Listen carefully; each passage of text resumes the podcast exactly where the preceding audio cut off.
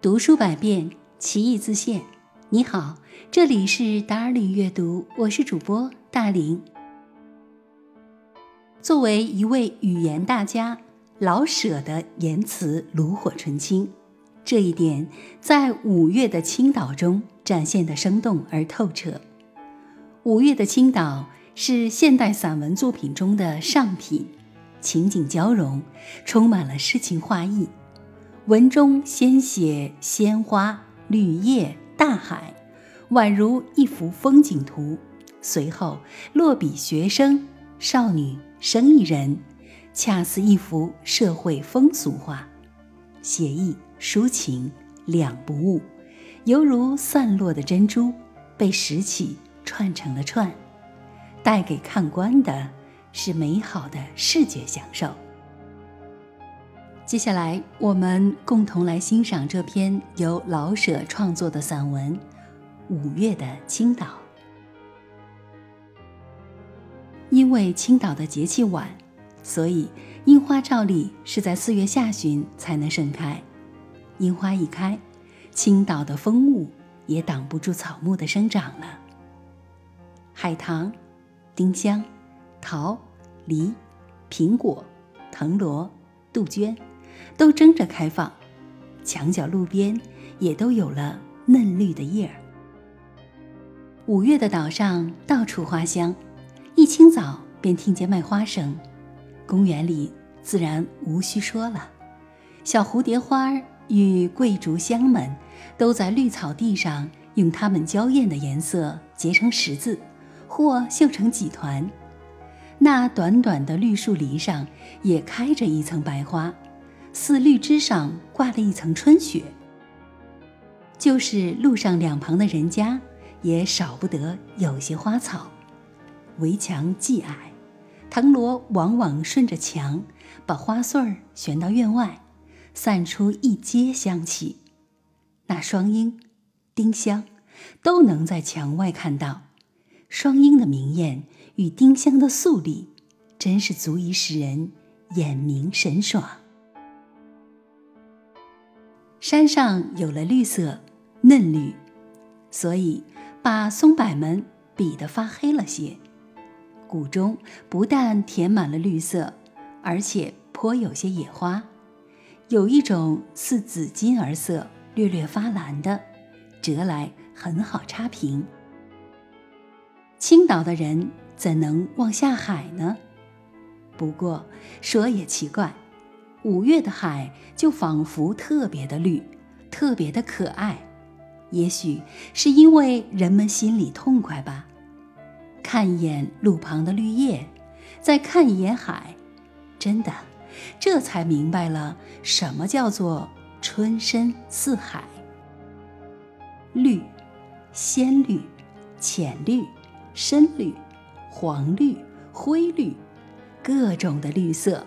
连接着，交错着，变化着，波动着，一直绿到天边，绿到山脚，绿到鱼帆的外边去。风不凉，浪不高，船缓缓地走，雁低低地飞，街上的花海与海上的咸味混到一处，荡漾在空中，水在面前，而绿意无限。可不是，春深似海，欢喜，要狂歌，要跳入水中去。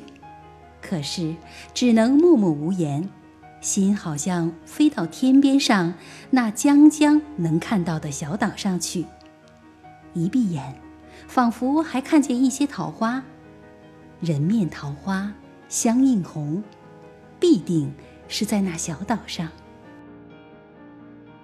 这时候遇上风与雾，便还需穿上棉衣。可是有一天忽然想晴，夹衣就正合适。但无论怎说吧，人们反正都放了心，不会大冷了，不会。妇女们最先知道这个，早早的就穿出利落的新衣，而且决定不再脱下去。海岸上，微风吹动少女们的发与衣，何必再去到电影院中找那有意的景儿呢？这里是初春浅夏的和响，风里带着春寒，而花草山水又似初夏，意在春，而景如夏。姑娘们总先走一步，迎上前去，跟花们竞争一下。女性的伟大，几乎不是颓废诗人所能明白的。人似乎随着花草都复活了，学生们特别的忙，换制服、开运动会、到崂山丹山旅行、服劳役。本地的学生忙，别处的学生也来参观。几个、几十、几百，打着旗子来了，又乘着队走开。男的、女的、先生、学生，都累得满头是汗，而仍不住地向那大海丢眼。学生以外，该属小孩最快活，笨重的衣服脱去，可以到公园跑跑了。一冬天不见猴子了。现在又带着花生去喂猴子、看鹿、拾花瓣，在草地上打滚。妈妈说了，过几天还有大红樱桃吃呢。马车都新油试过，马虽依然清瘦，而车辆体面了许多，好做一夏天的买卖呀。新油过的马车穿过街心。那专做夏天的生意的咖啡馆、酒馆、旅社、饮冰室，也找来油漆匠扫去灰尘，油饰一新。油漆匠在脚手架上忙，路旁也增多了由各处来的舞女。预备呀，忙碌呀，都红着眼睛等着那避暑的外国战舰与各处的阔人。多处浴场上有了人影与小艇，生意便比花草还茂盛呀。